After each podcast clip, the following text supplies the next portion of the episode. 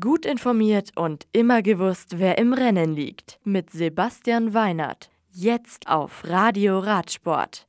Bernal gewinnt im Piemont. Sarro in Burg erfolgreich. Benfatto siegt in China.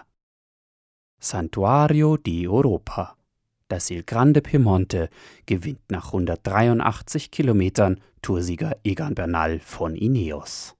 Nach vier Stunden und 24 Minuten hat er am 10 Kilometer langen Schlussanstieg die besseren Beine und kann den Sieg vor seinem Teamkollegen Ivan Sosa und Nance Peters von AG Desert La Mondiale feiern. Bora Hansgrohe-Profi Emanuel Buchmann fährt im Führungssextett ein starkes Rennen und kommt als bester Deutscher auf Rang 4. Burg. Bei Paris-Burg ist es nach 193 welligen Kilometern Marc Sarrault von Groupama FDJ, der seine Kontrahenten in die Schranken verweist.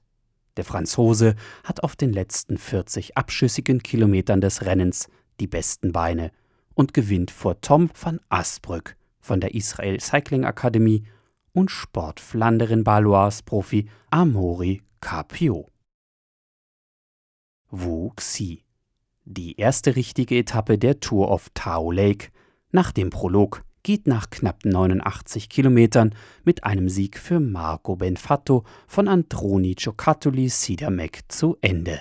Der Italiener siegt nach einer Stunde und 51 Minuten vor den beiden Australiern vom St. George Continental Cycling Team Dylan Kennett und Brandon Jones. Kennett ist jetzt mit sechs Sekunden Vorsprung vor Matthias Brendle, Leader der Rundfahrt. Die morgige zweite Etappe ist wellig und 101 Kilometer lang. Sie endet in Huvuzen. Die nächsten Radrennen.